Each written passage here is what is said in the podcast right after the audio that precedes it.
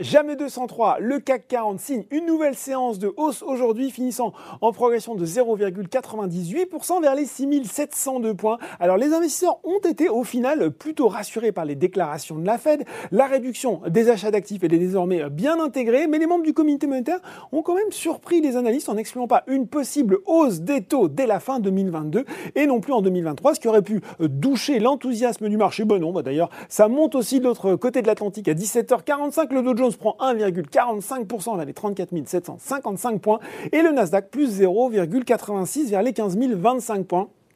Même les déboires, les difficultés développantes semblent laisser les investisseurs de marbre alors qu'on s'oriente peut-être vers un démantèlement du conglomérat chinois. Allez, on regarde les valeurs en hausse sur le marché français et ça roule sans problème pour Trigano, je sais. Elle est facile au quatrième trimestre de son exercice 2020-2021. Le fabricant de camping-car a affiché une croissance de 4,9% de son chiffre d'affaires à un peu plus de 659 millions d'euros. Trigano explique aussi hein, que ses carnets de commandes, eh bien, euh, ils sont saturés, hein, ils saturent ses capacités de production pour la saison 2022. Cerise sur le gâteau, compte tenu d'un niveau de trésorerie supérieur à 500 millions d'euros début septembre, eh bien, le directeur a décidé un acompte sur dividende de 3,20 euros par action. Ça accélère aussi pour les équipementiers Auto, Valeo et Forestia. Forestia qui a pourtant revu à la baisse ses objectifs financiers annuels en raison, eh ben oui, d'une production automobile toujours pénalisée par le manque de semi-conducteurs. Le groupe tape désormais sur une marge opérationnelle de 6 à 6,2% contre environ 7% auparavant et sur un chiffre d'affaires de 15,5 milliards d'euros contre au moins 16,5 milliards auparavant.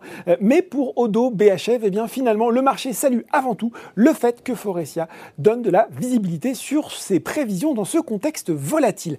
On parle aussi de Valneva par Mileos, la biotech française, qui poursuit les discussions avec la Commission européenne concernant un potentiel euh, contrat de fourniture de son vaccin contre le Covid-19. Valneva qui étudie également toute opportunité hein, de fournir VLA 2001 à d'autres clients, bien sûr sous réserve euh, de résultats cliniques concluants. Allez, côté baisse, bah finalement rien de très notable. Tiens, JC2 signe le plus fort repli du SBF 120 devant ADP et Orpea qui restent sous pression euh, malgré les résultats euh, trimestriels solides hein, dévoilés mardi. Et puis sur le CAC 40, c'est le nouvel arrivé Eurofin scientifique qui finit bon dernier avec une chute très limitée, moins 1,43%. Voilà, c'est tout pour ce soir. En attendant, n'oubliez pas tout le reste de l'actu éco et finance et sur Boursorama.